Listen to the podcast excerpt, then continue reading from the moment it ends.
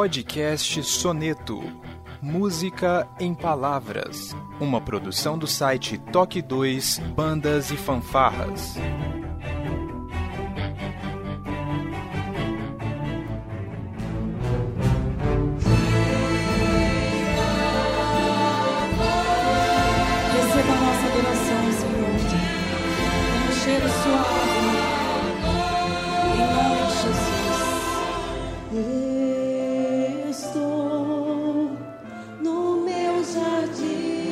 Boa tarde, boa noite, sejam bem-vindos a mais um Toque 2 Podcast Bandas e Fanfarras no ritmo da vida, na batida do coração, diretamente de Ribeirão Pires, São Paulo. Eu sou o Josisley e hoje está aqui comigo o nosso correspondente internacional, diretamente do Recife, o nosso eufonista e professor Fabiano. Seja bem-vindo. Opa, tamo aí. Faz tempo, hein, Fabiano? Tava de férias, né? Tava, é, eu tô Só não notando. tava pulando carnaval porque tá proibido, mas tava de férias. Muito bem. E hoje nós temos aqui um convidado que vai participar dessa mesa redonda, desse bate-papo, diretamente de Valinhos, São Paulo, o oitavador profissional e trompetista Naber de Mesquita. Seja bem-vindo, Naber. Olá, bom dia, boa tarde, boa noite aos queridos ouvintes. Obrigado, meu amigo Josisley. Eu saúdo também o Fabiano e a nossa, não pode falar ainda, convidado especial. Pois é, pessoal, esse é mais um podcast especial do Mês das Mulheres e nós trouxemos hoje uma maestrina e violinista diretamente da cidade de Osasco, São Paulo. Karen Kripa, seja bem-vinda. Muito obrigada, que honra estar aqui com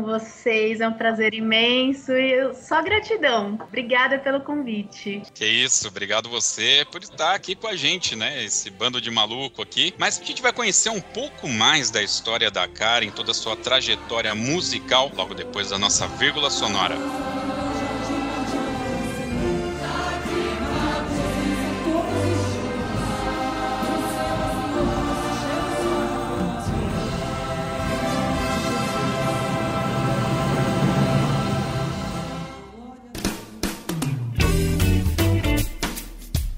Olá, você está ouvindo o podcast do Toque 2 Bandas e Fanfarras, do site toque2.com.br. Para entrar em contato conosco, você pode acessar as nossas redes sociais através do nosso site, ou então pelo e-mail contato@toque2.com.br. E se você gosta do nosso trabalho e deseja nos ajudar a produzir um conteúdo com qualidade cada vez melhor, acesse a nossa plataforma de contribuição pelo site apoia.se toque 2 e veja como contribuir. Este podcast tem o apoio cultural do Portal Brasil Sonoro. Clique, ouça e toque. Para ter acesso às partituras, visite o site brasilsonoro.com.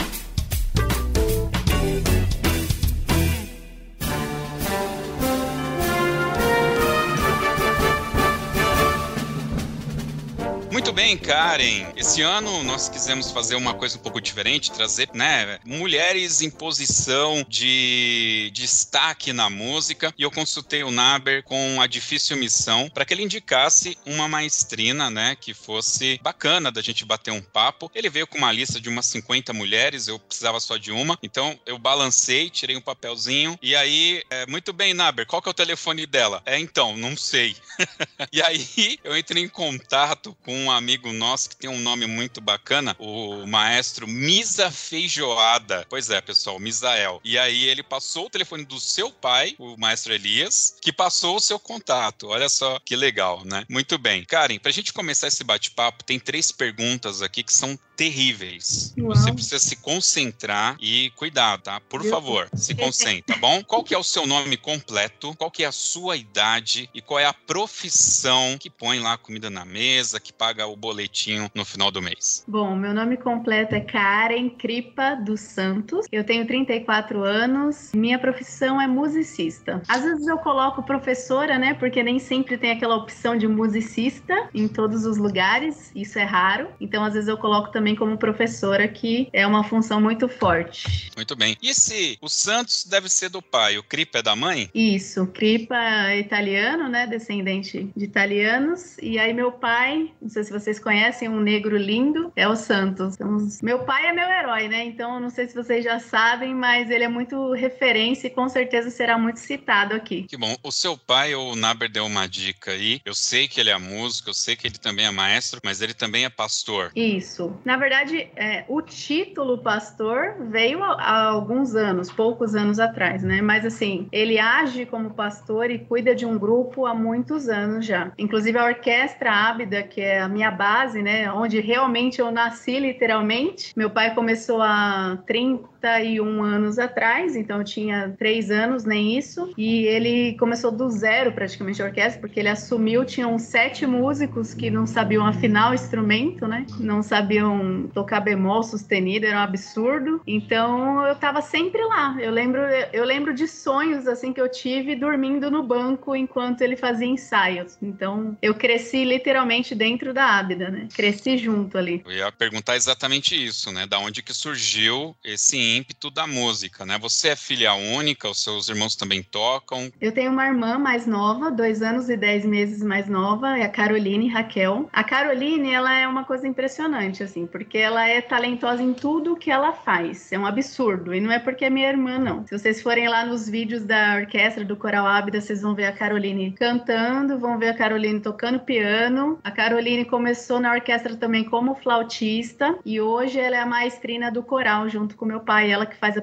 a, preparação vocal, né? Que ela estudou canto lírico, então a Caroline é uma referência, inclusive para mim, uma pastora, né? Porque é uma mulher que estuda muito, ora muito, é muito usada por Deus, então também é outra referência minha. Só para deixar claro, a sigla Abda, Abda, né? Que você falou da, da nome da orquestra, o que significa? Abda, que é a letra A, B, D, A junto, é, significa servos de Jeová Jeová, que é um nome aramaico, né? No aramaico significa servos de Jeová. Quantos anos existe a nossa Ábida? Então, 31 anos que meu pai entrou, colocou esse nome, e de lá para cá foi, foi uma construção, né? O que eu tô falando de sete músicos que não sabiam, na verdade mudou, né? Foi o pastor José Amaro assumir, e nisso também já chamou meu pai para trabalhar lá. Trabalhar assim, né? Trabalhar na obra, mas sem ganhar nada de valores, né? E aí foi uma construção, né? O meu pai, ele, meu pai ele é muito talentoso. Eu, eu vejo muito Deus assim na vida do meu pai, literalmente Deus, carregando no colo, né? Porque a gente acha que, que as pessoas que estão na frente sempre são, não sei, tem uma visão de super-heróis, né? Eu vejo isso também como líderes e eu sei que não, que é Deus que carrega nos quando a gente acha que não dá para fazer nada, Deus ele dá uma uma coisa que me marcou muito, uma das coisas é quando meu, o meu avô faleceu, né? O pai do meu pai. Meu pai ficou muito depressivo e aquele ano ele não conseguia escrever os hinos pro aniversário, né, da orquestra do coral que nós fazemos todos os anos. Imagine a situação. Então ele sempre escreveu todos os arranjos ali e não sabia, não conseguia, né? E eu sei que aquele ano foi o melhor aniversário que nós tivemos. Eu não sei que milagre que aconteceu. Então assim, é totalmente Deus, entende? Por mais que meu pai seja uma pessoa extraordinária, é Deus trabalha mesmo assim na vida do meu pai. Então, ele é um referencial em todos os sentidos. E eu crescendo crescendo ali na Ábida, fiquei interessada, né, logicamente, em estudar música. E aí eu não, não lembro se eu escolhi a flauta, mas meu pai me deu a parte de, da flauta transversal para soprar, né? Só que eu tinha seis anos. Então eu não conseguia soprar. E me dava super tontura. Aliás, até hoje eu não consigo, né? Nem encher bexiga, que não dá certo esse negócio de soprar para mim. Trompete é bom. É, nossa, não tenho fôlego nenhum. E aí eu, eu não conseguia soprar. Não sei se eu fiquei uma semana semana tentando, não me lembro. Eu sei que eu só falei para ele assim, pai, eu quero um instrumento que não tenha que assoprar. E meu pai trouxe o violino, entendeu? Não sei se ele trouxe um violino do tamanho ideal para mim, mas foi assim que eu comecei com meu pai. Eu tinha seis anos. Claro que meu pai não é violinista profissional. Meu, meu pai ensinou muita gente do zero, mas meu pai é um músico esforçado, né? Não é um músico profissional que domina os instrumentos, não é isso. Então meu pai me deu ali a base e aí eu comecei a estudar com uma professora professora de fora, eu tinha uns 10 anos de idade, assim. Não uma professora de fora, ainda era de Osasco, a Melaine. E meu pai sempre no meu pé, né? Porque eu sempre fui muito preguiçosa. Minha mãe também. Minha mãe sempre me levou para todos os lugares, né? Minha mãe é a base de tudo aí, que carrega a gente, né? Carrega meu pai, eu, minha irmã, todo mundo. Então. E aí foi assim que eu comecei, gente. Depois eu entrei na Escola Municipal de Música, que aí foi onde eu comecei a ir pro lado mais profissional, né? Nesse período que você tem acesso ao instrumento, né? Inicialmente, né, né, nessa idade que você colocou, entre 6 e 10 anos, a gente fica bastante admirado assim com a banda da igreja, né? Eu me lembro que eu ia nos cultos e isso no final da década de 80 era normal a banda tocar um dobrado antes de começar um culto e depois no final. E eu lembro que todo mundo saía da igreja, meu pai e minha mãe, na maioria das vezes minha mãe tinha que esperar a banda terminar de tocar porque eu sentava para assistir. E aquilo me impressionava bastante. Depois, conforme você vai crescendo, você vai tendo acesso à informação e vai se descobrindo, né? Nesse momento dessa descoberta, você em algum momento pensou em ter uma outra profissão? E em que momento você entendeu que a música seria uma alternativa de profissão que você levaria para a vida? Olha, na verdade, eu fui pensar na música não ser minha profissão agora depois de velha, né? Porque eu não sei o que houve, mas assim, eu sempre considerei muito o desejo dos meus pais também. Então foi um processo e como eu falei, eu estudei com professores muito bons novinha. Então foi uma coisa que foi acontecendo assim na minha vida. É como se eu não, não tivesse, eu nunca nem pensei em outra possibilidade, na verdade. Então foi tudo acontecendo. Até então o sonho do meu pai era que eu tocasse na USESP, né? Que a gente não tinha tanto acesso, na verdade, que nem hoje em dia. Hoje em dia meus alunos, os alunos aí têm acesso, escutam orquestras profissionais, né? A gente dá um concerto para eles ali e eles vão e escutam no YouTube. Eu não tinha essa referência, não mesmo. Para eu tirar qualquer concerto, eu tinha que ler mesmo a partitura ali, saber os ritmos e é muito diferente. Eu, eu vejo a realidade muito diferente hoje em dia. Fui entrando nas escolas, passando. A questão de ser mulher sempre foi muito difícil no sentido de, na verdade, mulher sempre precisa se provar, né? E eu sendo mulher e filha do maestro, mais ainda, porque assim, eu fui a primeira ali do grupo que já estava crescendo, né? Já devia ter uns 50 quando eu comecei a estudar escola municipal. Eu comecei a estudar fora, então minha visão foi amadureceu sim, além do que daqueles que estudavam na igreja. Isso era muito difícil porque eu era nova. Então eu era ali, levava a liderança ali do naipe, né? Já dava aula com 13 anos para pessoas mais velhas. Isso é muito difícil. E aí meu pai chegou a pedir, né, colocar solo para eu fazer e aí claro, né, que todo mundo fala, vai, porque é filha do maestro, né? E aí os solos que eu fui fazendo, o pessoal viu que não é porque é filha do maestro, é porque eu estudava, né, de alguma forma, lógico que não era perfeito, mas era o que eu fazia. Então tô aí, né, como espala da Abda há anos. Não sei se é porque eu sou filha do maestro, mas é, a gente tem não. que conquistar, né, o espaço. É bem difícil isso também. E foi acontecendo. Hoje em dia, eu não sei se eu levaria a música como primeira opção, ainda mais para os jovens que estão chegando, porque não tem espaço. Um, um, jovem hoje em dia, e o pior é isso, que eles só enxergam orquestras. Ah, eu tenho que tocar numa orquestra. E tem muitas coisas pra gente fazer, né? Esses 10 anos agora aqui que passaram, eu fiquei sem estudar violino. Não é uma coisa boa, mas eu fiquei 10 anos longe do estudo, né? Perdi muito o nível que eu cheguei um dia. Me frustrei muito em provas de orquestras, me frustrei demais com várias questões. E mas eu fiz assim, 2 mil alunos. E existem alunos hoje que estão fora do país. Então, assim, eu vi que é um mundo, né, que é muito mais coisa. Talvez se eu tivesse passado na USESP quando eu fiz prova lá 11 anos atrás, eu não teria construído tudo isso que eu construí, que eu sei que é que foi Deus trabalhando na minha vida, que foi Deus me capacitando, né? Quando meu pai começou a escola Abda lá, ele chegou, cara, a gente tem que fazer formar alunos, vamos dar aulas ali para as crianças. Eu só pensei assim, meu Deus, o que que esse homem está inventando? Pelo amor de Deus, que a gente não dá conta e é muita coisa. E meu pai inventando isso. E eu não sabia nem brincar com criança. Então foi Deus mesmo me construindo para aquilo. Eu acho que eu era muito impaciente, né? O meu jeito de falar é mandona, tal. Então assim, fui aprendendo e aprendo ainda a dar aula todos os dias. Então eu vejo que tem um propósito e tem muitas coisas para fazermos, né, no sentido musical, não só tocar em orquestra. Maravilha, cara. Parabéns por esse belo histórico. É, nesse contexto, me veio à mente uma pergunta pontual aí. Nesse crescimento progressivo aí é, da, na sua formação, é, em que momento que você se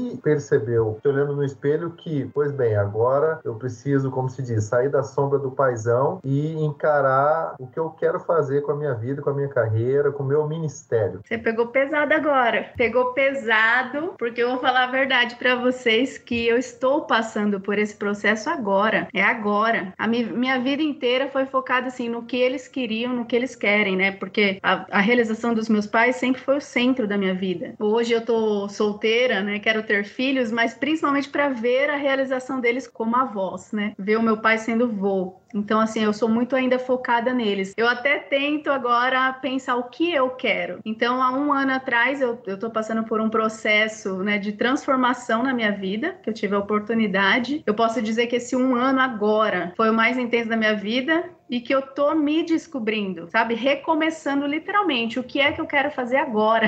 E eu sei também que a minha realização, que o que meus pais também mais desejam, a minha família, é a minha realização, né? E que eu viva os propósitos, porque não adianta eu realizar um sonho de, ah, vou tocar na USESP, mas é esse o propósito que Deus tem para mim? Porque se não for, né, não tem motivo de eu estar tá aqui. Existe um propósito para cada um. Não adianta que todo mundo querer dar aula, todo mundo querer ser maestro, todo mundo for maestro orquestra não tem músico, né? né? Não tem quem cuida do som, então cada um tem um propósito. E só agora, viu, depois de velha, que eu comecei a pensar qual é o meu propósito. Tanto que eu vejo ali é, muito do que me segura e me segurou muitos anos na igreja foi o Ábida. E um período que eu pensei muito em sair da igreja, né, na adolescência, tal, aquela coisa de estar tá bem fora do, né, não estava convertida. Eu me mantive ali para quê? Para ajudar meu pai. Não era porque eu tinha um chamado ainda. Eu não tinha entendido isso, entendeu? Hoje, se Deus mandar eu sair do lado do meu pai para outro lugar, eu vou. Antes eu nem pensava nessa possibilidade, porque eu sei que ele tem ali as questões dele, o chamado dele e o meu, eu tenho que viver também. Então eu tô nessa descoberta agora, viu, Naber? Sinceramente. Maravilha, maravilha. E foi nesse contexto, me corrija se estiver errado, que nós, admiradores do Projeto Ábida, ganhamos um, um vídeo em plena pandemia ou, ou foi lançado antes o vídeo que você tão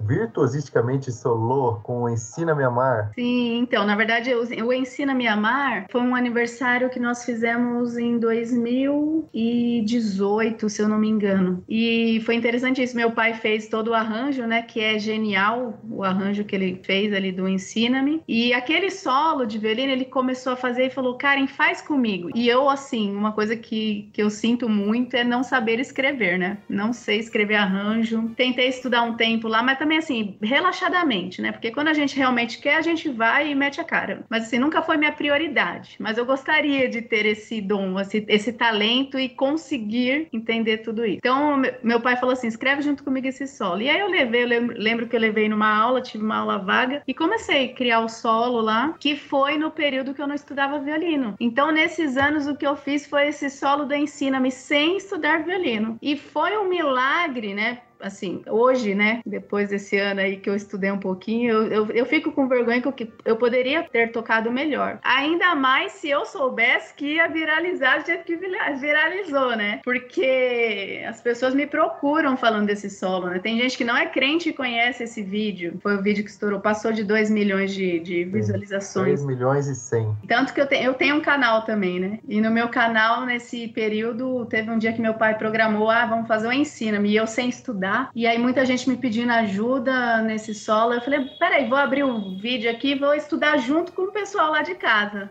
Que eu sou assim, cara de pau. E aí eu fiz o vídeo, postei no meu canal. Já fala pra nós o canal. O nome do canal é Cantando no Violino, que eu fiz para os meus alunos, né? Cantando no violino por quê? Porque às vezes eu pego uma, um tema de música, né? Asa branca. E aí eu ensino, né, eles tocarem ali no vídeo. Então eu coloquei cantando no violino. E, aliás, é um canal que eu não trabalho no canal. Eu sou super relaxada com esse canal. Uma pena, né? Tem que tomar vergonha na cara. E ele continua crescendo. Todo mês, assim, ele cresce, mesmo eu não fazendo nada. Então, realmente, eu preciso investir, porque tem, tem muita gente que fala que ajuda, né? Eu tenho uma didática boa. Tenho alunos hoje em dia que chegaram através do canal, que tinham comprado cursos que não adiantaram e aí viram vídeo no canal e funcionou. Então, eu preciso também cuidar direitinho desse canal aí. Acabei de me inscrever. Ai, obrigada. Olha aí, mais um inscrito Aos ouvintes, eu quero lembrar que todos os links estarão disponíveis no post desse podcast lá em toque2.com.br, tá? Também quero só fazer um overview rápido aqui, que eventualmente você está ouvindo e não está entendendo. A Karen é cristã e ela está como maestrina da orquestra Ábida, tá? Então a ideia é realmente bater esse papo com uma mulher cristã que está à frente desse trabalho.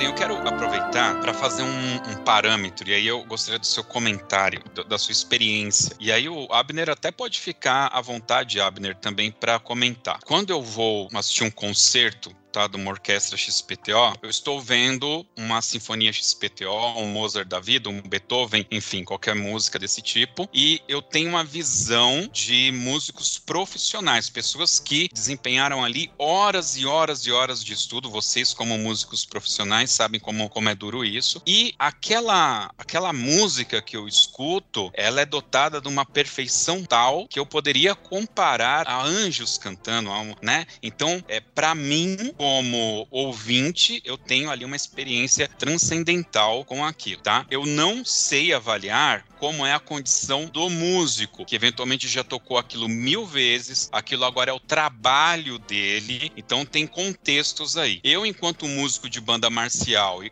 não ganhava nada, quando a gente tocava lá o Força do Destino, um tema do Rei Leão, aquilo para mim era fenomenal, eu adorava aquilo e eu tinha realmente uma realização ali, beleza? Agora, dentro da igreja, a gente tem um outro contexto, porque nós somos pessoas falhas, que erramos pra caramba que dá a resposta torta lá para um, um diácono abençoado, para mãe de aluno folgada, enfim, a gente é ser humano. E aí chega o momento de tocar. E ali na igreja, na média, mais para cima, a maioria não ganha dinheiro com aquilo. Então você Na minha ninguém ganha. Então, na minha também, inclusive o maestro que sou eu não ganha nada.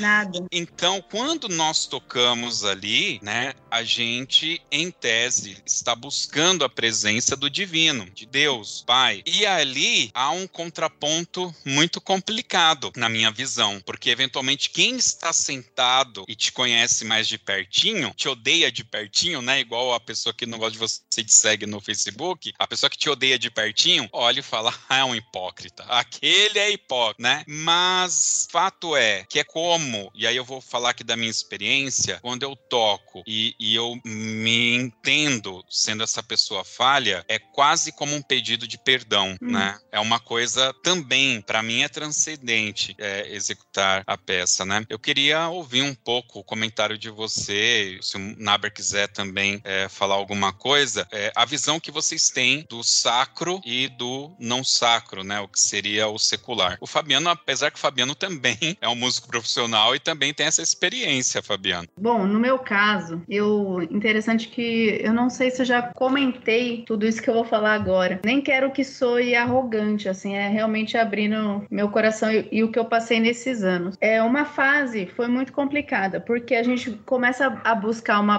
perfeição, entre aspas, né? Tocar bem, afinado. E os músicos ali da igreja, a maioria não são profissionais, né? Pegam um instrumento ali no final de semana. Então, eu entendo, eu nunca me afastei, porque aí eu já vou contar como eu pensei. Mas muitos fazem isso, começam a estudar fora e já desandam e, e saem, né? Porque realmente é difícil, né? A gente já sabe outro nível, e aí você escuta ali tudo tocando som feio, desafinado. Você... É difícil você ficar ali firme na presença do Senhor, pelo menos para mim, sabe? Tem coisas que, nossa, o andamento tá ruim ou não sei o que. É muito difícil. Até hoje tem coisas que me incomodam musicalmente na hora, que tiram minha, né? Esses dias, até na cantata, que o baixo, e eu escuto todo mundo. Então o baixo, eu tô ali de espala nesse caso, né? Nesse momento, e o baixo tava altíssimo, eu ouvia todas as notas, então eu sabia que tava atrapalhando, não tava dando certo. Então tirou minha, minha, meu foco ali do eu e Deus, entendeu? Entendeu? Não consegui manter, não consegui. Terminou a cantata e eu assim. Então, para mim é muito difícil ainda trabalhar essa questão. Só que, ao mesmo tempo, que é uma visão que o meu pai também conseguiu construir a Orquestra Ábida por essa visão, e eu acredito, é quando eu comecei a buscar uma perfeição ali fora no mundo, eu entendi que para Deus tem que ser melhor ainda. Se existisse além da perfeição, seria isso. Se eu dou a melhor nota ali na minha aula, eu tenho que trabalhar isso ali pessoalmente na hora do culto. Mesmo porque se a gente fizer a obra relaxadamente, é, nós estaremos pecando, né? Então, o que a gente tenta trabalhar ali primeiramente é que todo mundo busque dar o melhor de si. Se for estudar 10 minutos por semana que seja. E uma oração que eu sempre faço com o pessoal, né, que para mim é minha família ali, o pessoal da Ábida. Meu ensaio é bem descontraído, né? Eu trabalhando com eles, mas uma coisa que eu oro muito com eles é sempre para Deus nos levar além da nossa capacidade, que é uma coisa que eu só vejo na igreja. Fora ali no mundo é matemática,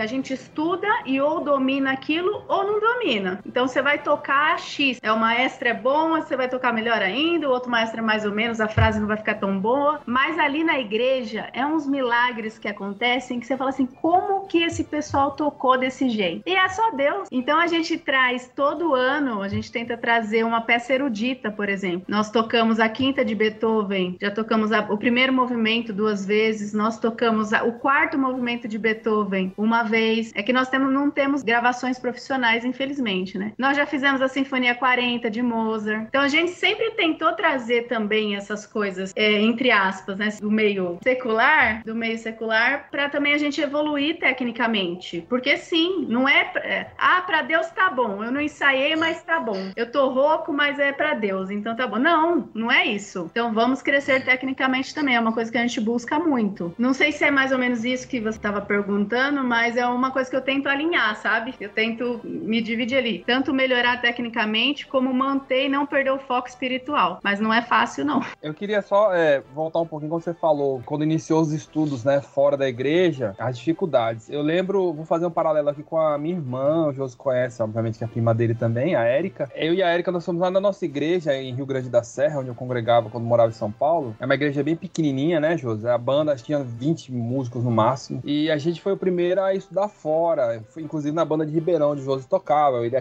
convidou a gente pra ir pra lá, né? A banda sinfônica lá. E logo a minha irmã se destacou, porque ela tinha bastante habilidade no clarinete. Ela é clarinetista. Na época eu tocava clarinete também, depois eu me converti e foi pro eufone. Mas ela, ela clarinetista, tinha bastante habilidade. E o maestro da banda na época viu nela um talento e já é, escalou ela pra ser a vice-regente dele, né? É, na igreja é muito assim, quem já tem, já vai se destacando, já vai, né? E assim, pô, fiquei super feliz pela minha irmã tal. E eu comecei a ver que, infelizmente, na época, alguns componentes da, da banda não aceitavam isso. Primeiro, porque era uma regente mulher, que ela foi a primeira regente mulher ali, e depois porque achavam que ela queria se mostrar, né? Aparecer. Era amostrada, como diz o povo aqui de Pernambuco. E ela sofreu muito, assim, nos ensaios, o povo fazia pirraça pra não tocar, aquelas coisas que você sabe, né? Na hora do culto, ah, quem vai reger ela, eu não vou tocar, essas coisas. E assim, ela se aborreceu bastante, né? Mas ela continuou fazendo, tal. Até depois, ela, mais pra frente, ela foi congregar em outra igreja e ela continuou sendo maestrina lá da banda, tal, formou outros músicos tal. Então, assim,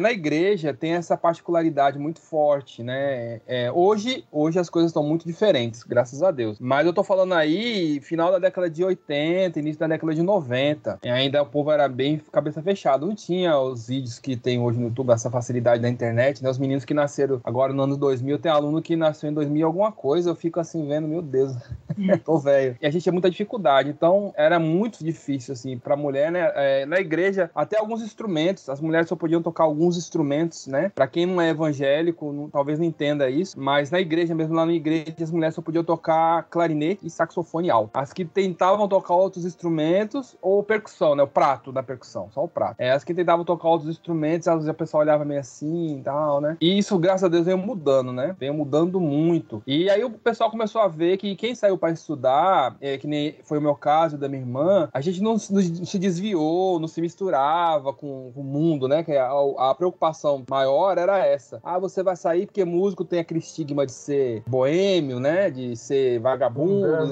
todas essas aí bebe, fuma, vai usar droga, né? E quando viram que isso não acontecia com a gente, inclusive meu pai, meu pai frequentava os ensaios da banda sinfônica, ia levar a gente, era no sábado à tarde os ensaios. Ele, meu pai sempre gostou muito de ouvir a banda tocar, ensaiar ensaiar tal. Então meu pai acompanhava eu quando eu fui pra estudar na ULM, antiga ULM, lá no Bom Retiro. Meu pai ia, às vezes, é, me acompanhar, porque a aula terminava tarde e tal. E aí o pessoal começou a ver. E quando chegava nos meus pais, meus pais, graças a Deus, têm uma mente muito aberta, assim, nunca, né? Ah, isso aí tá errado, meu pai. Não, eu vou lá, eu vejo. Eu sei que o ambiente é bom, os meninos são bons, é tudo tranquilo tal. E aí começaram a quebrar esses paradigmas, né? E, e graças a Deus, hoje, pelo menos aqui no Tempo Central, onde eu congrego aqui em, em Recife, a grande maioria estuda fora, né? E isso é um grande avanço, porque é isso que você falou, a, a gente aprende e traz essa técnica para a igreja e vem aprimorar, e a banda e a orquestra da igreja melhoram a sonoridade, a afinação. É, o irmão pode colocar um arranjo mais elaborado, né? O maestro sabe que os músicos vão tocar. É, até instrumentos que na igreja antes é, não tinha quem ensinasse, né? Trompa, é, fagote, é, são instrumentos assim. Hoje tem, porque tem gente, o pessoal vai estudar no conservatório, vai estudar na universidade e traz, né, para a igreja arranjadores novos também tal. Então, assim, é, quando você falando é, dessa dificuldade que você teve no início, eu lembrei muito, assim, do, do, início meu, assim, também, porque foi muito assim, né? Da, quem congregava na época lá era assim, você for estudar fora, você já é um pagão. e é, não é crente, né? correr atrás, é. E a gente tinha que se, a gente tinha que se provar muito, né? É, eu, eu, graças a Deus, eu cresci na igreja, então, assim, eu sempre, é, o domingo sempre foi sagrado, né? Você, eu, eu me lembro da minha infância, minha adolescência, um domingo que eu passei fora da igreja, assim, era de manhã da escola dominical, já emendava ensaio da banda, ensaio, ensaio da mocidade da banda, aí ia almoçar, voltava ensaio do coral, ensaio do, do quarteto, ensaio do grupo de louvor, e, e, chegou o culto à noite. E aí, culto à noite, né, no final do culto, a gente ainda tinha aula de música, que o irmão dava aula de música depois do, culto, né, o, o, irmão Isaac, e aí a gente acabou o domingo, 10, 11 horas da noite, a gente tá indo pra casa, né? Então, assim, a gente tem essa dinâmica. Quem não é de, da igreja, às vezes acha estranho isso, né? Mas, assim, quem é da igreja sabe é, que a, a, banda da igreja tem certas características, como você falou, os músicos só pegam o instrumento no final de semana, isso é uma característica da igreja, assim, né? Tem músico que deixa o instrumento na igreja, nem leva para casa. É, tinha uma menina que tocava clarinete, que a, a, palheta dela já era, era envergada, assim, pra trás, assim, que ela nunca trocava a palheta. Então, assim, são coisas que a gente vai ensinando. Não, minha filha, essa paleta aqui é descartável. Você usa por um tempo, depois tem que descartar. Não, tinha um ano a paleta. Oh, meu Deus. É, essas coisas assim. O menino do trombone que tocava. Uma vez eu fui pro culto, eu tava tocando na banda lá da igreja. Aí o menino do trombone do meu lado, eu escutava o trombone. Aí eu, que barulho é esse? A vara tá empenada? Ele, não, é porque acabou a, a pomadinha que eu passava. Eu passei hipoglós na vara pra lubrificar. Mas quando eu passo água, fica bom, ó. Fica bom. Meu Deus! ah, é assim, essas coisas. Que Mas sabe, você, você, falando isso, eu lembrei de uma foto de uma aluna que, nossa, não era minha particular, mas que o pai dela, né, tava com um problema que a craveira tava voltando a afinação do violino, e aí ele colocou prego, pregou lá. Entendeu? É pra não ter mais problema de ficar voltando. Mas deu problema, nos afinou mais, tá vendo? Gente do é, céu. Assim, são, são, características de músicos de igreja que a gente conhece, né? Do maestro da banda tocar, porque o maestro lá da época era trompetista, era pistão, né? Tocava pistão, primeiro pistão, primeiro pistão de ataque. E aí, assim, ele tinha que tocar, mas não tinha que reger. Então ele regia e tocava. Ele segurava com uma mão e com a outra ele regia. Acho que o José chegou a ver alguma vez um culto lá, né? Vi, vi várias vezes. Era icônico. Assim, aí, como não dava, por exemplo, quando era a última estrofe, não tinha como ele levantar a mão, tocar e reger. Aí ele, ele, ele desenvolveu um dispositivo, veja, ele era técnico em elétrica, tá? Ele, ele desenvolveu um dispositivo que a irmã do, que tava tocando bumbo lá atrás, ela apertava um, tipo um soquete de, daquelas perinhas que acende a luz, a lâmpada de casa, e aí na estante do maestro acendia a luz, a lâmpada. E aí os músicos sabiam que era a última estrofe. Tá de sacanagem. Ah, tecnologia evangélica. Cê, não, você tá de sacanagem, cara. Não, é sério, a irmã ficava tocando o bumbo com a harpa no colo. Agora é a última estrofe. Aí acendia a lâmpada. Tum. Aí os irmãos sabiam que era a última estrofe. Aí todo mundo. Gente, queria... isso é genial. Na Santa Ceia eu errei. Isso é década de 80. Vocês estão atrasados no tempo, gente. gente. Essa tecnologia já existe. Eu tô tocando arranjos do Joel Amorim aqui na igreja. E ele é assim: tudo é quatro, né? Tudo é quatro, tudo é quatro. Só que tem hinos, por exemplo, 39 são três vezes, 199 são três vezes. Bom, mano, é, é batido. Toda ceia tem algum hino que eu toco quatro vezes aqui. Vou dar um desse pro pastor, ó, pastor, quando for a última vez. Mas acende... já deixa de solo, já, já deixa solo pra orquestra, seu solo, entendeu? Uma estrofe inteira. Ixi, já aproveita.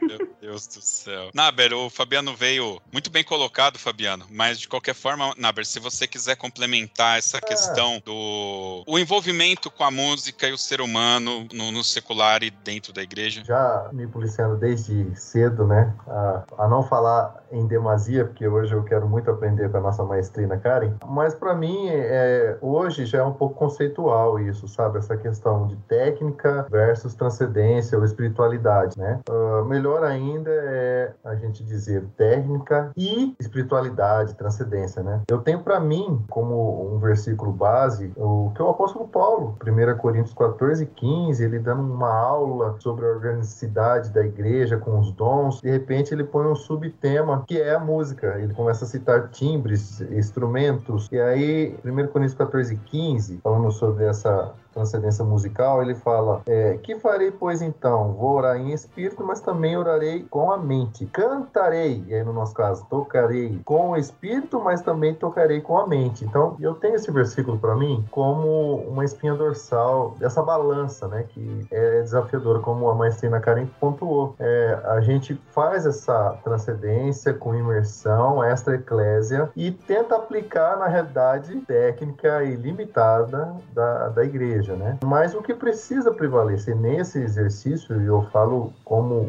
um exercitante também, é a parte espiritual, né? Que é o, a convergência do, da coletividade da orquestra da igreja, né? Eu costumo dizer que o que nos une é mais forte do que as nossas diferenças. Então, quando você senta ali para tocar, ainda que seja no contexto desafiador, como é uma cantata, né? Numa produção artística musical no final do ano, o que tem que prevalecer é essa transcendência, né? É, é você sentado ali consciente consciente de que a sua música precisa transcender os céus e agradar ninguém menos que o pai da música, né? E pensando nisso, é algo muito recente ainda nessa minha reflexão, se tem algo que Deus menos precisa é de música no céu, porque é a música plena e perfeita que ele tem lá. Então, nesse exercício de transcendência, e aí algo um tanto profundo, eu não sei se todos os espectadores entenderão de primeira leitura, é entender que, poxa, ao mesmo tempo que a gente precisa ter uma devoção técnica pró-excelência, como é esse negócio, né? De Deus não precisar de música, já que ele tem a plenitude lá no céu, né? Eu aprendo, ou algo que ainda está em, em construção dentro de mim, que o fruto desse sacrifício, desse, dessa doação, dessa diligência pró-excelência, vai ser traduzido para o ouvido de Deus como um sacrifício de louvor, né? É aquela, aquele momento que o músico chega do serviço, todo cansado, e aí ele procura a motivação dentro de si, no caso dentro de Dó, de Ré e Mi. Por que pegar o instrumento, né? Por que pegar o instrumento com todo aquele cansaço físico e às vezes mental para quem trabalha mais na área de, de, exatas, enfim. E aí essa transcendência eu acho que pode fazer toda a diferença na mente de um músico de igreja,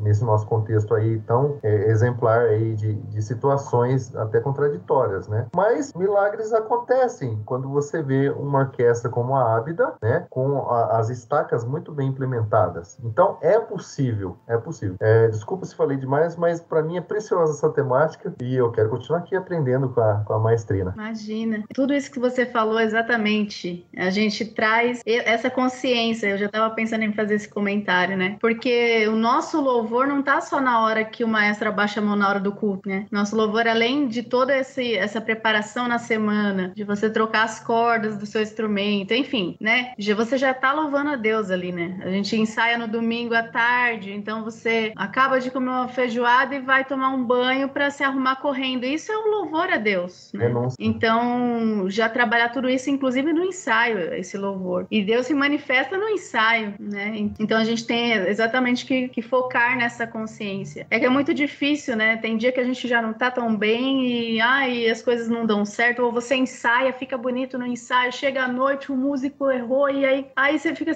Senhor, né? Como, como a gente consegue? Pelo menos para mim, né? Eu, é que eu sou muito falha mesmo, mas é muito difícil manter a espiritualidade. Tem hora que termina um hino que eu fico assim, já termino assim, eu não consigo, eu não fico nem glorificando, eu já fico, Senhor, por que entendeu? É difícil para mim. Eu ainda tenho que aprender muito. Eu sou muito imatura ainda nesse sentido, entende? Agora, só complementando também o que o Fabiano falou dos preconceitos, só fazendo um adendo aqui, que quando o músico começa a estudar fora, muita gente já não considera, tipo assim, não é mais crente, né? A mesma coisa, muita gente tem a visão em relação à teologia, por exemplo, né? Tem gente que acha um absurdo estudar teologia, né? Tem gente que acha, ah, não é crente não, porque Deus tem que dar a palavra na hora e esse negócio de teologia não é de Deus. Gente, desculpa falar isso aqui, né? Eu sei que o assunto não é isso, mas é que eu também fiz teologia. E isso é muito até hoje. O Fabiano colocou que o preconceito hoje em dia melhorou muito, melhorou, mas existe muito ainda. Assim, tem lugares que é absurdo o preconceito. Em relação ao preconceito da mulher regente, esses dias a gente estava falando na mesa, inclusive eu e minha irmã comentando com meu pai, que quando eu comecei a reger, que daqui a pouco eu comento assim, mas o meu pai, quando a gente ia para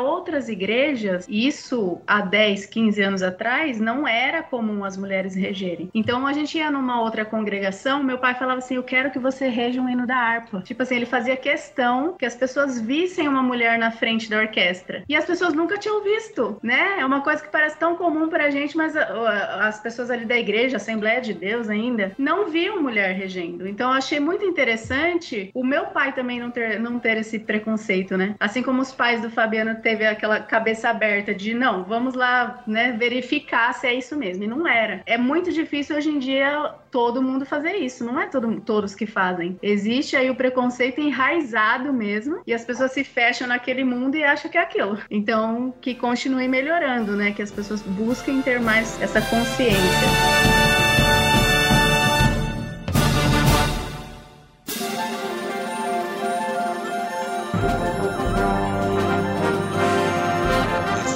Pelo que eu entendi do contexto, em algum momento seu pai se torna pastor ou até antes e ele passa a incumbência, né, da batuta para você. Não foi isso que aconteceu? Não foi isso, não foi isso que aconteceu. Então, na verdade, é outro ponto, né? Porque já é difícil, já era filha do maestro, já era mulher, né? E ainda como aconteceu, que foi? Meu pai assumiu o coral Ábida, até então ele trabalhava com orquestra. Quando ele assumiu o coral Ábida, que eu acredito que foi em 2009, eu devia ter misericórdia quantos anos que eu tinha, uns 21, 20, não sei, que eu já tinha estudado muito, acho que eu estava fazendo, é, não sei se eu já estava na academia da USESP, então eu tinha um conhecimento musical, eu tenho uma consciência corporal e eu já tive como espala, né, uma liderança que o corpo pede, né, aquela coisa de dançar, de saber fazer o ritmo das coisas, então eu tinha uma, uma, uma bagagem já é, de líder, inclusive já tinha trabalhado numa orquestra de Barueri feminina, né, eu era líder da orquestra que montaram em Barueri em homenagem às mulheres. Então eu que estava na frente da orquestra sem ter estudado regência, mas eu conseguia organizar essas meninas. E aí meu pai começou a descer, né? Porque assim, a orquestra ensaia lá em cima e o coral ensaia lá embaixo no refeitório. Então meu pai chegava no horário do ensaio, Karen, passa aqui esse hino.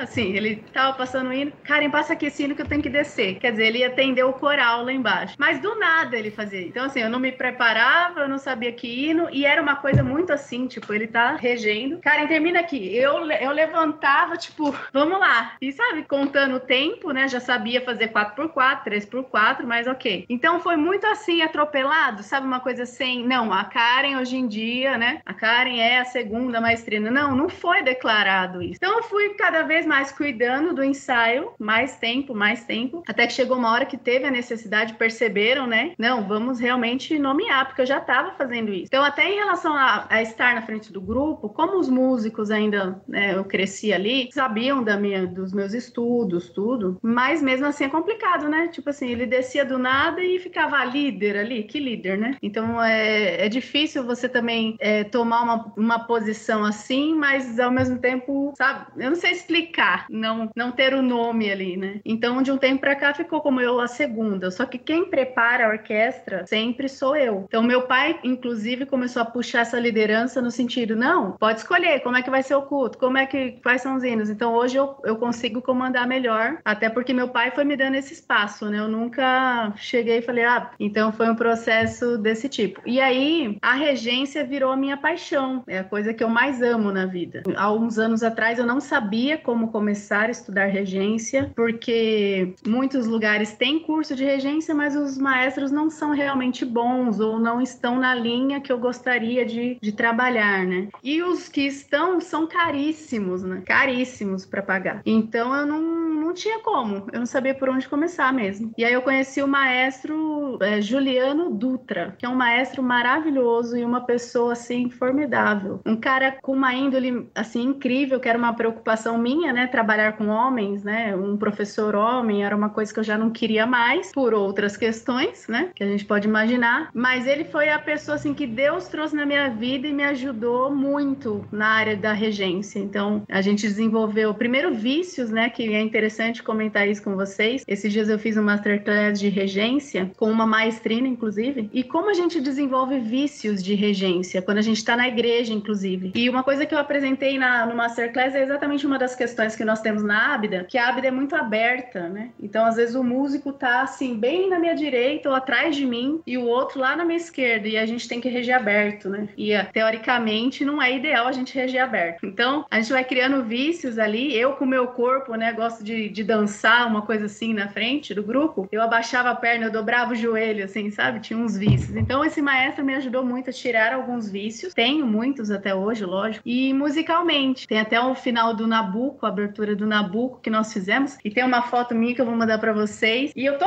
maravilhosa assim, ó, com os braços assim no final, ó. E isso é o quê? Trabalhando em aula, né? Não foi uma coisa que eu pensei, né? Não, ele vamos cortar bonito, porque também tem isso, né? Na hora que a gente tá ali na frente do grupo, a gente tem muito medo dessa coisa que o Fabiano tava falando, da gente querer se mostrar. E não é uma questão de querer se mostrar. Se eu vou reger lá fora, eu vou ter toda uma expressividade, né, profissional. Por que eu não vou trazer isso pra igreja, que é o nível que eu tô querendo trazer, outro nível, né, musical. E aí eu terminei linda, assim, ó, com os braços abertos, né, que vai estar na foto. E isso é trabalhado na aula também. Então, serviu para mim, eu procuro trazer isso, né, no dia a dia, me ajuda muito. E eu posso dizer que a coisa que eu mais amo hoje é reger, porque você ter uma orquestra na sua mão, o seu instrumento é a orquestra, né? Tem muita gente que estuda regência e não tem o grupo que eu tenho para trabalhar. E eu já foi o contrário, né? Eu tive o grupo maravilhoso para trabalhar e não tinha curso, né, fora assim. Então, por isso também foi muito difícil fazer aula, porque eu tinha experiência já, não era uma iniciante na regência. Eu tinha uma experiência e aí eu tinha que aperfeiçoar, né? E ainda preciso. Agora eu tô sem fazer aula de regência, mas se Deus quiser um dia eu volto. Karen, quais são as suas principais referências, tanto de violino quanto de regência? Olha, eu sinceramente, claro que nós temos que a gente é, admira muitas pessoas e eu admiro muitas pessoas. Só que eu não costumo me focar e falar assim, ah, eu quero tocar igual fulano. E eu não gosto dos meus alunos falando, ah, eu quero tocar igual você. Eu não gosto, eu não tenho isso, sabe, com ninguém. Eu acho maravilhoso, mesmo porque, ah, o Loren Mazel pode fazer um Beethoven maravilhoso ali, mas ele pode ser que outra peça não seja a cara dele e ele não regeu tão bem, enfim. Então eu acho assim que existe a hora certa, a peça certa para todo mundo e, e talvez eu faça um Mozart lindo no violino, mas que eu não consiga tocar Paganini, entendeu? Então, sinceramente, referência de, de eu falar assim, eu quero ser igual, não, não tenho. Eu tenho isso como ser humano, né? Eu tenho pessoas que eu admiro e penso, ah, eu queria ter a paciência daquela pessoa, né? E musicalmente o que eu quero mesmo é alcançar o melhor que eu puder. Não quero ser medíocre, eu faço muito ainda, mas eu quero conseguir fazer o melhor ali naquele momento e eu quero que as pessoas me respeitem pelo que eu sei e pelo que eu faço realmente, não não por eu ter uma voz ativa ou por eu ser filha de um pastor ou maestro, não. Eu quero ser a Karen Kripa que, que sabe o que tá fazendo ali, entendeu? E ser respeitada por isso. Não sei se deu para entender, mas basicamente é, é isso que eu penso nesse sentido. E como foi para você aquela primeira regência pesada? Aquele dia que chegou, ó, essa cantata vai ser agora com você. E você sentiu a responsabilidade de bater na porta. Olha, eu não sei se, se já houve esse momento. Porque o meu desejo em fazer já é grande. Se um dia meu pai falasse assim, ó, a cantata você vai reger inteira. Claro que não na hora, né?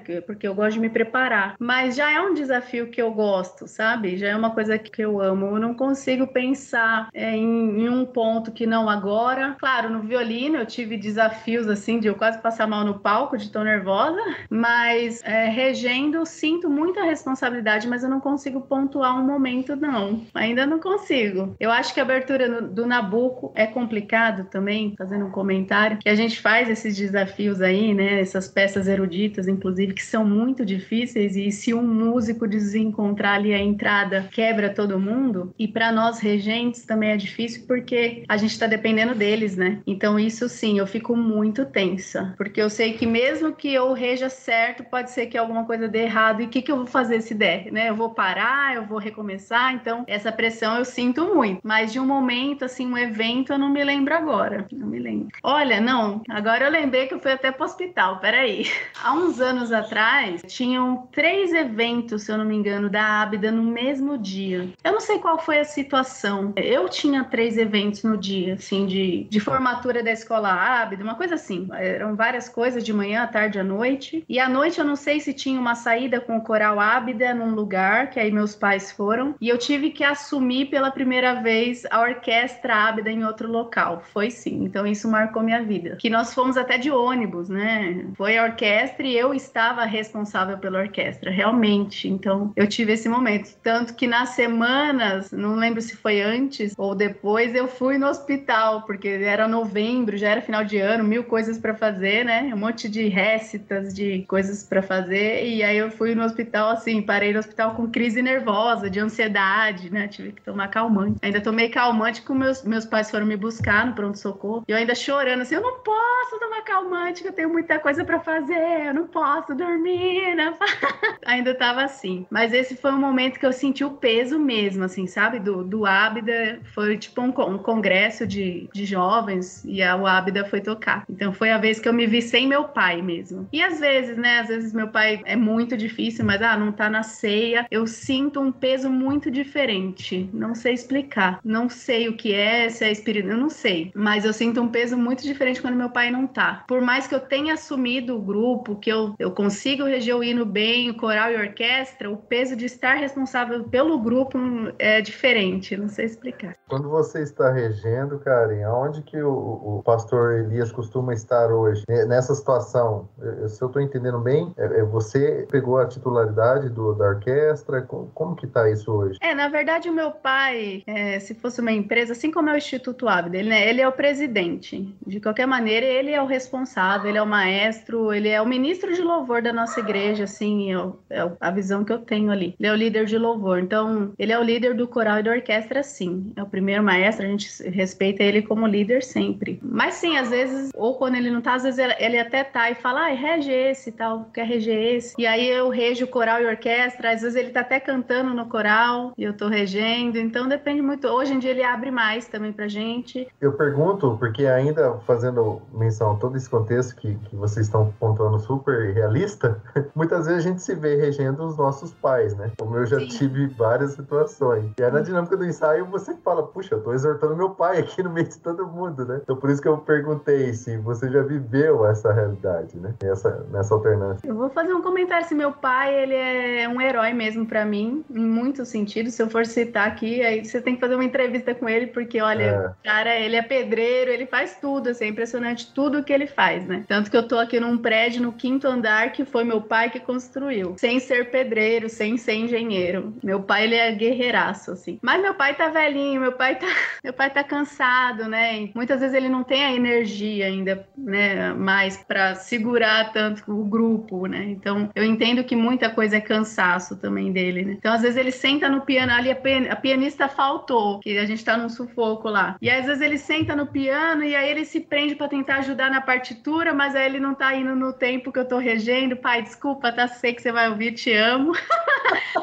Mas ele, né, ele tá cansadinho também, e é isso, ele é muito guerreiro, entendeu? Então ele faz o melhor que ele pode. E assim como eu também, né, faço tanto, a gente falha tanto, né? E eu tô tentando ajudar ainda. É que eu tô com mais energia nesse sentido, tô nessa paixão, né, pela regência. Então, se ele fala assim, Karen, hoje eu ainda falo, não, pai, rege, ontem mesmo, né? Falei, não, rege, rege, mas eu amaria reger, eu amo reger o coral, a orquestra, pra mim é o auge, entendeu? Mesmo assim, é, então, ai, gente, complicado. Não sei. É tão cativante ouvir isso, né? De uma maestrina assim, que, que é inspiradora, né? Poxa vida, desbravando tabus é, que chegam a transcender, né? A eclésia, o contexto da igreja. Aí a pergunta que não quer calar é qual o seu maior sonho, Karen? Mediante tudo isso que você nos compartilhou. Então, é, para mim é muito relativo também hoje o sonho. E é o que eu tô te falando, né? Eu tô num processo ainda de me encontrar tal. Porque eu tenho vários sonhos, mas ao mesmo tempo eu procuro viver todos os dias. E isso não é, é jargão, não. É real. Hoje, eu, todos os dias, para mim, eu tento me realizar, entendeu? Mas assim, lógico, como mulher, quero ser mãe, quero ter filhos, quero me casar com uma pessoa maravilhosa, ter filhos. É...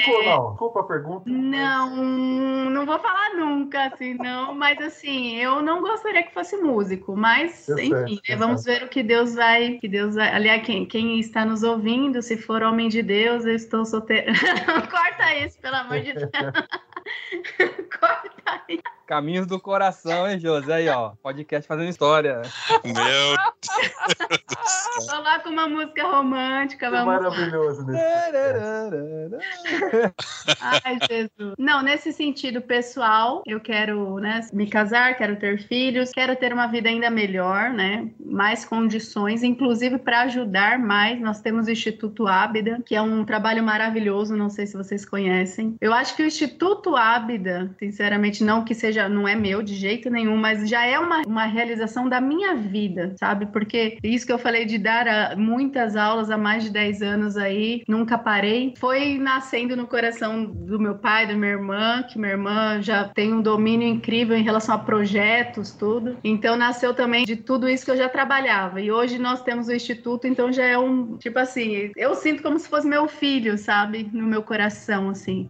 não em termos de projeto, porque eu não sei fazer nada politicamente, mas em termos de realização, assim, sabe? Tudo que eu fiz na minha vida. Agora, musicalmente, minha paixão é regência mesmo, então ter aquele momento na frente do grupo já é uma realização para mim. E no violino, hoje, eu estou com esse projeto, né, de, de tocar mais hoje em dia, de fazer eventos. E o que eu falei para vocês de cada dia, por exemplo, ser o único, eu trato cada noiva que eu trabalho e cada evento como único, que é uma coisa que eu não via. É, às vezes a gente pode tratar como números, ah, é mais um casamento que eu vou tocar. E eu sou apaixonada, minhas noivas, assim, que fecham comigo diretamente, por exemplo, eu me emociono com elas e acho que cada música tem que ser especial, sabe? Então eu sou muito intensa em tudo que eu faço na vida. Então eu já posso dizer que eu sou realizada, né? A gente tá num projeto agora, criando minha marca mesmo, o marketing meu, para essa coisa de eventos crescer, que é uma coisa que eu gosto, amo e faço bem, sou bem, acho que tem que ser perfeito, cada evento é único. É isso, não sei pontuar uma coisa que esteja distante não de acontecer. Sou muito nesse, realizada. Nesse contexto, pegando esse gancho aí, Karen, você falou algo que é muito pertinente para a vida do músico é, evangélico, né, cristão, versus músico profissional. Como você concilia profissão versus ministério? Aparece na agenda um, um culto importante, um culto de Santa Ceia e um casamento que pode Exato. ser a agenda do ano. Isso. Então, isso que eu falei também, né? Existe hora para tudo. E a Bíblia diz isso. Eclesiastes 3 já diz isso, né? E agora, nesse momento que eu estou, o que acontece? Minha vida inteira eu recebi muitos convites para tocar em bandas, para tocar banda country, já me convidaram umas três vezes. Ixi, já me convidaram, ixi, não sei nem dizer mais. E eu era novinha, eu era bonitinha, né? Então chamava mais atenção ainda para eles chamarem. Eu tocava bem na época. Então eu recebi muito convite. Só que eu nunca me prendi a nenhum nenhum grupo de, de eventos, porque o meu foco era a Ábida, sempre foi a igreja. Só que eu dava muita aula também, então tudo bem. Só que hoje, os meus alunos estão dando aula. Então, todos esses alunos aí que eu formei estão dando aula e estão fazendo evento, né? Então, digamos assim, eu formei meus próprios concorrentes. Eu não me apego a isso de concorrentes, porque eu acho que cada um tem seu espaço, sabe?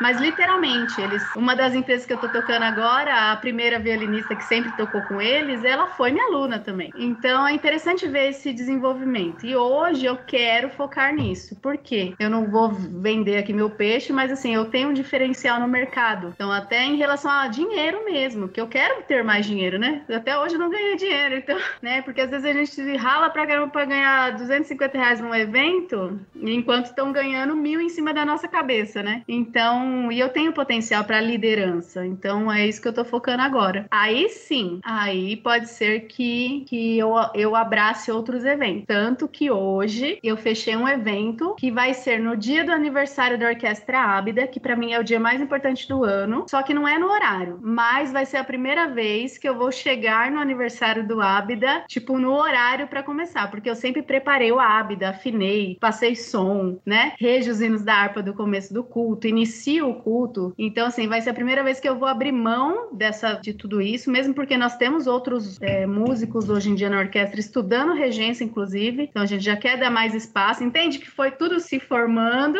e hoje eu posso dar um pouco as costas, né? Entre aspas, deixar na mão dessas outras pessoas que também estão se preparando e estão preparadas e eu posso focar mais nos eventos que eu quero também construir, entendeu? Então, não é que eu não vou, mas eu vou chegar um pouquinho mais tarde do que eu chegaria, entendeu? Então, realmente, é uma coisa de prioridade, né? Hoje eu tô solteira, então também tô aproveitando esse momento para alavancar minha carreira, que foi uma coisa que também eu nunca fiz, né? Nunca foi minha prioridade. Então, hoje eu tô aproveitando para fazer isso, na minha imagem mesmo, né? Vender a minha imagem e depois vamos ver. Pode ser que ano que vem a gente converse de novo e já mudou tudo, né? Você falou sobre liderança. Você, como líder, faz essa mesma equação perante os seus liderados? Porque certamente o Abda tem vários músicos profissionais. Então, como que é essa questão disciplinar? Ah, eu tenho um casamento, eu tenho um concerto para tocar. Não, mas e o nosso trabalho aqui? É exatamente isso que eu tô te passando. É fazerem o melhor que podem, né? Então, nós temos lá, por exemplo, violinistas que tocam é, na, na Orquestra Experimental de Repertório, ontem mesmo, né? Vou até citar ele aqui, que é um amor da minha vida também, que é o Natan. Meus, meus alunos eu trato muito assim, tá? Então, eles já estão acostumados. Então, o Natan começou comigo criancinha e hoje o Natan é um moço de, sei lá, o Natan deve estar com 18, 19 anos, né? Ou mais, ó. É que eu vou perdendo a linha do tempo aí, né? Daqui a muitos, pouco. Muitos filhos musicais. Muitos, eles estão dirigindo, já tendo filhos, e eu não, não sei o que está acontecendo com, com a vida, né? Mas então o Natan, por exemplo, o Natan é um exemplo de guerreiro. Ele tá fazendo faculdade de música na USP e ele chegou do concerto, então ele foi direto, ele foi naquela correria, entendeu? Né? Tá de super corrida. E mesmo assim ele sempre tá lá. E se não der pra. Ok, é o emprego dele, mas é muito difícil ele faltar, sabe? A gente vê que ele faz o melhor que pode estar ali. Eu acho que isso é muito valoroso e isso eu já fiz muitas vezes na vida também. E enquanto tem outros que fazem a mesma coisa, tocam no mesmo lugar e não vão, entendeu? Ah, não deu, porque eu tive um concerto 11 horas da manhã, então não dá pra ir no ensaio às 3 da tarde, entendeu? Então é muito, mas isso também é o louvor da pessoa, é a escolha dela, né? Então não tem como a gente tratar. Eu acho que o foco desse ano que eu tenho sentido é exatamente isso que eu coloquei hoje para vocês duas ou três vezes, é fazer o melhor que puder. E é isso. Esses dias eu cheguei na ceia é, sobre prioridades, ó. Eu fui fazer um evento em Mairiporã, que eu não quis dar as costas, foi o primeiro evento que eu fiz com uma empresa nova, então era importante para eu entrar na empresa também. E aí eu saí a mil por hora. Assim, eu nunca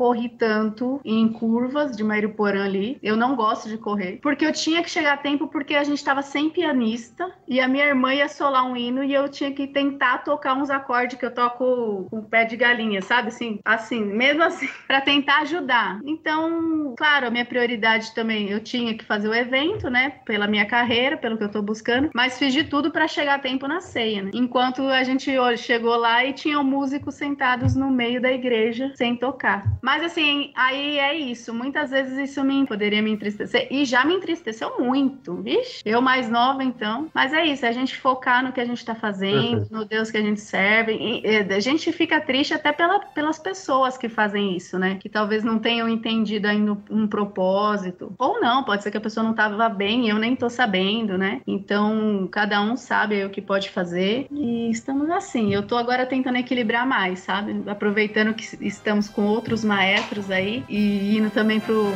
investindo um pouquinho mais na minha carreira.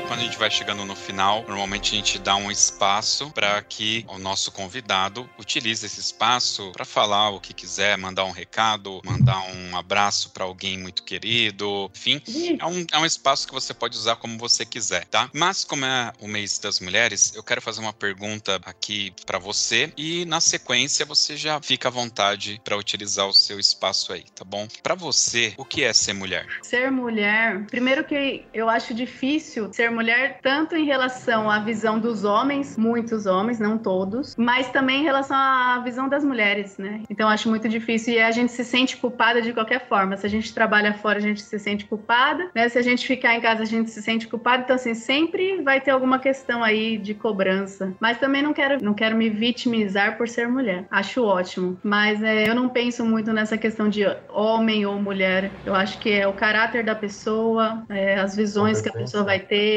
é o que a pessoa faz no dia a dia. Eu sou muito realizada como eu sou. Eu sei as coisas que eu passei e até hoje eu passo muito preconceito. Vou até comentar aqui com os ouvintes. É, além de ser mulher, regente, maestrina, que é, alguns discutem que é maestra, né? Exatamente porque maestrina é diminutivo. Eu sou divorciada também, no meio cristão. Então tem uma série de fatores que pode ser que muitos tenham preconceito por isso. Pode ser que muitas coisas, às vezes, eu estou insegura na minha cabeça, né? De achar que ah, alguém tá falando isso porque estão com preconceito. Então é muito difícil, né? A gente sempre fica na dúvida. Mas mulher é guerreira, né? Mulher é forte demais. O que a gente passou, o que a gente tem vivido e conquistado no dia a dia é uma coisa linda, maravilhosa. Eu vejo mulheres cheias de potencial e eu não me sinto menor na frente dos homens se eu tiver que reger uma banda inteira aí masculina. Eu sei do meu, do meu potencial. Se todos estiverem me respeitando, independente de eu ser mulher, né? Inclusive, uma vez fazer um comentário que eu fui trabalhar algumas vezes na polícia militar, né? Meu pai é policial militar, então imaginem como eu fui criada também. Sou muito assim, amo esse meio militar. E eu fui algumas vezes dar aula, é dar um ensaio, né? Um masterclass para os homens da camerata da polícia militar. Inclusive, meu pai, vou comentar aqui que meu pai me prometeu na época, porque eu não recebi salário, né, para ajudar o pessoal da polícia. O que, que ele me prometeu? Que ia me levar para atirar, que sempre foi meu sonho atirar, entendeu?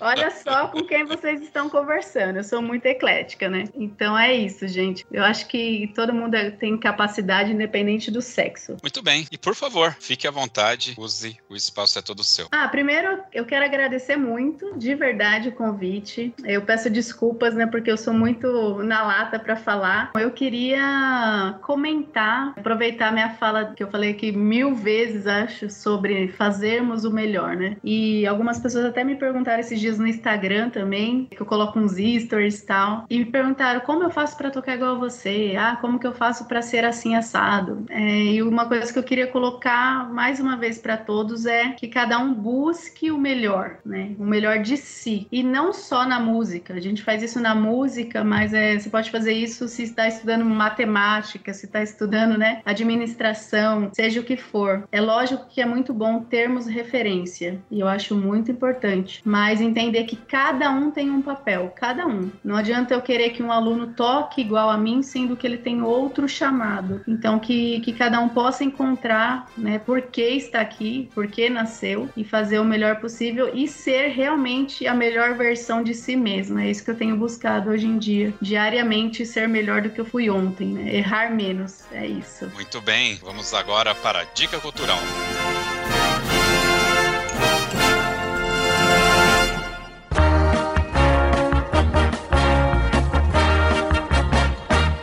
Muito bem, meus queridos, a dica cultural é aquele momento que os participantes do podcast vão dar aquela sua dica de um filme, de uma série, de um livro, de um vídeo no YouTube ou de um sabor de pizza, não sei. E como todo mundo tá fazendo cara de desesperado, vamos lá, Fabiano, mostra como que é. Opa, vamos lá. Eu vou dar uma dica cultural que não tem nada a ver com o tema, como sempre, a gente tá trabalhando hoje, que é justamente pra pessoa, né, voar, sair da, da, da caixinha. É, eu vou dar a dica de um anime. É um anime que eu assisti na minha, minha pré-adolescência infância ou adolescência, não sei como que fala. E eu tava relembrando dele essa semana, eu procurei e encontrei os capítulos lá pra assistir no YouTube. É, o anime se chama Zillion. Eu acredito que o Josi já deve ter assistido também, né? É um anime que fez muito sucesso no Brasil, na época que foi lançado. Eu li ali na sinopse, ele foi, ele foi feito em 82, mas no Brasil eu acredito que não passou nessa época, passou bem depois, né? Na Foi. década de 90 já. E fez muito sucesso no Brasil, tanto que teve até brinquedos e tal. Pra quem não sabe, Zillion é o nome de uma, uma espingarda, de um, de um revólver, né? Que hoje, é, hoje tem até aquele laser tag, né? Laser que também tag. saiu. Então era daquela época lá. E é bem legal a história, né? Futurista, aquela coisa toda. É bem legal. Então quem quiser assistir, Zillion, só com dois L's, Z-I-L-L-I-O-N. É só procurar lá no YouTube, que é bem bacana, gente. Vale a pena, certo? Não vou falar muita coisa pra não dar spoiler sobre o, o anime, mas é bem assim legal. É isso aí. Vai ter link aqui no post pra vocês assistirem e recomendo grandemente. Foi o anime. é, Eu lembro que a gente assistiu o Zillion e na sequência estreou Akira. Muito bom. E Akira revolucionou, né? Zillion era muito bom. Bom, como o pessoal ainda tá aqui meio com cara de desesperado, eu vou dar a minha dica cultural. E hoje eu quero trazer uma coisa mais otimista. Então eu vou trazer um desenho muito bacana que eu assisti com a minha filha. Ela apresentou esse desenho pra mim. E, cara, é uma coisa muito legal. Chama-se Clarencio, o Otimista. Ele é aquele menininho gordo catarrento que todo mundo zoa na escola. E mesmo assim, pra ele, dentro do contexto de vida dele, ele vê coisas boas em tudo, né? E ele acaba sempre ajudando alguém. Tem lá uma, uma menina que é vizinha dele. É até muito bonito esse episódio, porque ela vai e chama ele pra andar de bicicleta, mas na realidade é pra ele pedalar enquanto ela vai em pé na garupa. Cara, é muito bacana esse desenho. Aquele desenho pra você colocar pra assistir com seus filhos e tem uma mensagem muito bacana. Eu sei que a gente tem vários desenhos aí hoje que, nossa, misericórdia, mas esse vale muito a pena. Clarencio, o Otimista, está na HBO Max pra quem é assinante. Quem não tiver, eu já dei uma olhada aqui, tem fácil no YouTube. Os episódios têm cinco minutos, cara, é uma delicinha, beleza? Naber, tem aí uma dica cultural pra gente? Ah, eu tenho sim. Desejo compartilhar muitas coisas boas, mas eu vou tentar. Bom, o perfil da Karen lembra um dos mais belos e recentes filmes que eu pude assistir. e É muito recente aí nas, nas plataformas. O Violino do Meu Pai, filme europeu. Não vou arriscar pronunciar o nome da diretora. É um nome bem diferente aqui, mas vale muito a pena e não quero dar spoiler. Outra dica cultural, um livro muito interessante, recente, Música e Igreja, do nosso amigo maestro evangélico também, Alex Lopes, resultante do mestrado que ele fez. Muito legal esse livro, com ênfase a toda a historicidade e implementação da música dentro do contexto litúrgico e assembleiano. E um disco, né? Um disco muito legal, grande trompetista brasileiro, tá voando alto, Fábio Brum, nas plataformas digitais. O nome do, do disco, especificamente, abrindo aqui, é Nine Fábio Brum, grande trompetista, solista internacional. Nine Trumpets and One Piano, né? Nove trompetes e um piano. Expressa justamente essa diversidade estética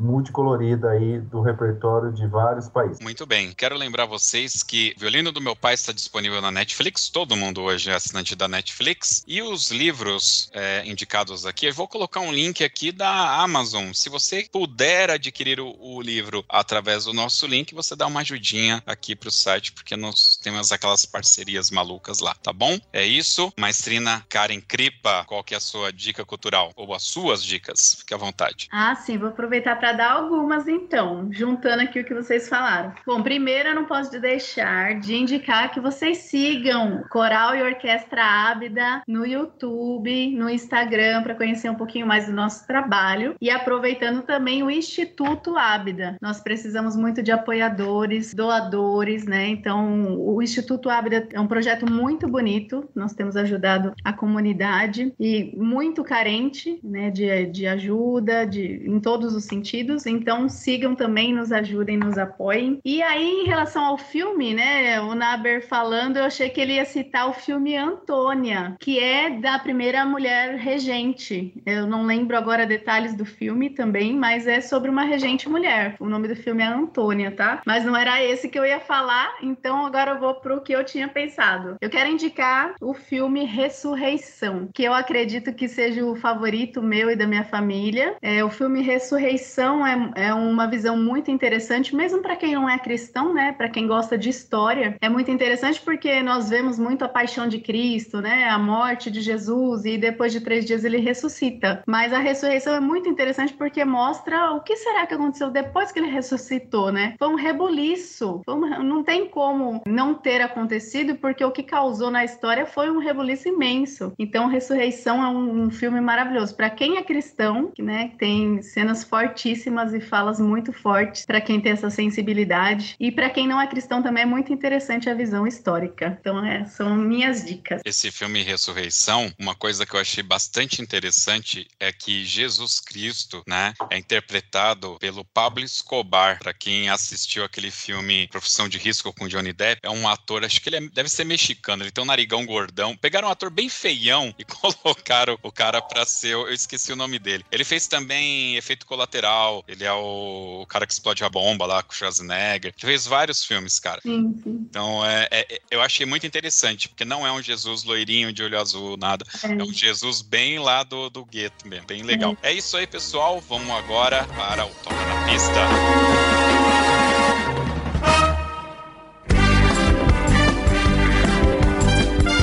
Sei lá, talvez a gente deva rebatizar para Toca no Templo, porque Toca na Pista é uma referência direta às bandas e fanfarras que tocam nas avenidas aí por todo o Brasil. É aquele momento que a nossa convidada vai escolher uma música pra gente ouvir aqui no final. Mas não pode ser qualquer música, tem que ser aquela música do coração, aquela música que brota uma lágrima, que você lembra daquele momento único, sublime da sua vida. Tem que ter a história, claro. Gente, mas peraí, agora, assim, rápido, vocês vão me dar uns 50 minutos? Não, é agora agora, pum.